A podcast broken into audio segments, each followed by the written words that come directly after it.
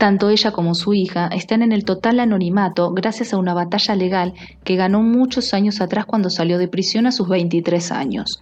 Esta orden judicial hoy se conoce en Inglaterra como la Orden Meribel.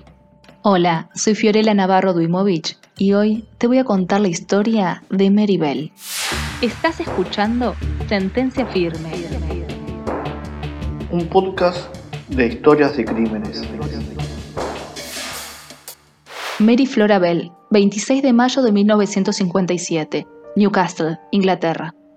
Hija de una madre adolescente de 15 años adicta al alcohol y a las drogas.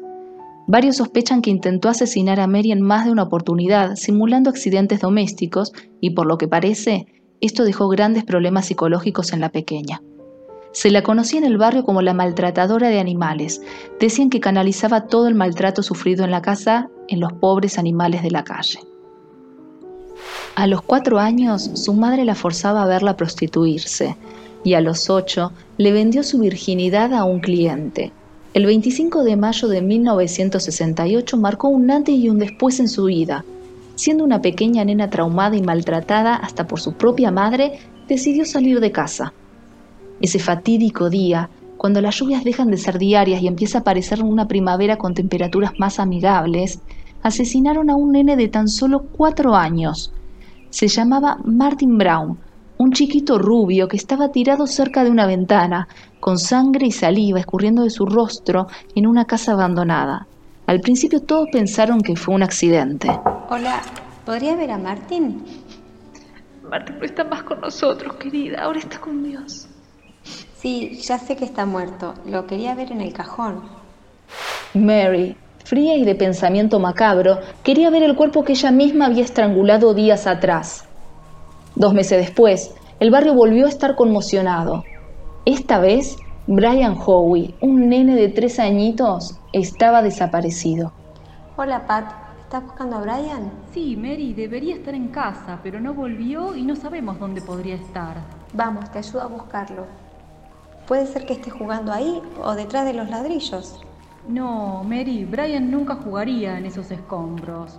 Me voy a casa que es tarde. Ese mismo día a las 11 de la noche, la policía encontraría el cuerpito del menor detrás de los ladrillos que Mary Bell le había señalado a su hermana Pat. Estaba estrangulado, le habían cortado los muslos, mutilaron sus genitales y le cortaron mechones de pelo. El dato que no podemos pasar por alto. En su panza le habían marcado una letra M, que en principio había sido una N. Según los investigadores, quienes la habían matado tuvieron que ser chicos. Los adultos hubiesen lastimado mucho más el cuerpo, y esto los llevó a investigar a casi mil menores de la zona. Hasta que un día la hermana de Brian le dijo a su familia que sospechaba de Mary Bell. La había visto a ella y a Norma, su amiga, molestando al nene. La policía actuó de inmediato. La llevó a la comisaría para hacerle preguntas por separado, a las que ambas daban respuestas muy vagas. Mary acusó a otro nene del barrio. Dijo haberlo visto con Brian ese día que llevaba unas tijeras. Ese, ese fue el dato de la alerta roja. Nadie había mencionado lo de las tijeras, y el menor al que acusaba estaba de viaje en esa época. Norma dijo que Mary lo había matado, y que él la había llevado hasta el lugar, Aseguró que su amiga le dijo, Apreté su cuello y presioné sus pulmones. Así es como lo matás. Siempre me molestan por culpa de las mentiras de Norma. La policía estuvo en el funeral para observar su actitud. En un momento ella se rió y se frotó las manos.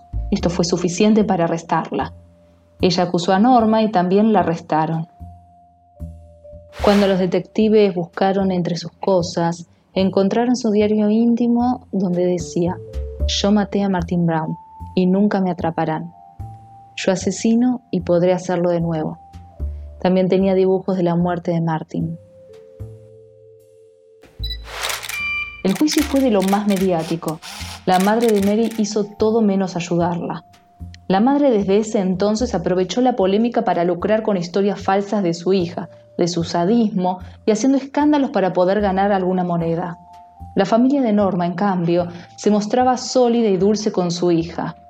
Mary se mostraba fría y seria, como si los asesinatos no fuesen algo terrible, y esa solo escuchaba atentamente, nunca hizo ningún mínimo gesto.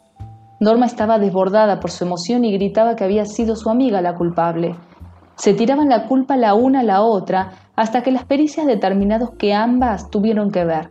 Había fibra de sus ropas que estaban en la escena del crimen. Norma logró la libertad por haber creído que Mary la había influenciado.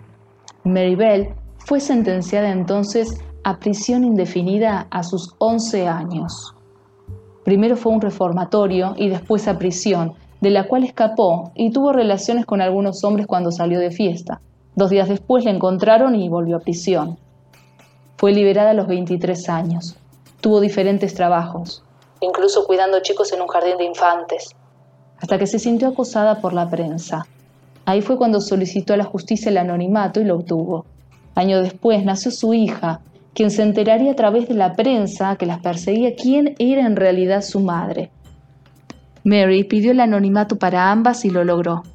Hoy en día nada se sabe de ella, solo que fue la asesina que estremeció a toda Inglaterra y que lo que hizo su madre, tan abusiva y maltratadora, no fue siquiera considerado un delito. Esto nos deja como reflexión final que la psiquis de los chicos puede ser alterada por los actos de los adultos que los adultos deben cumplir sus propias condenas por los actos cometidos y que aunque tenga 11 años, si te dice que corras, corre.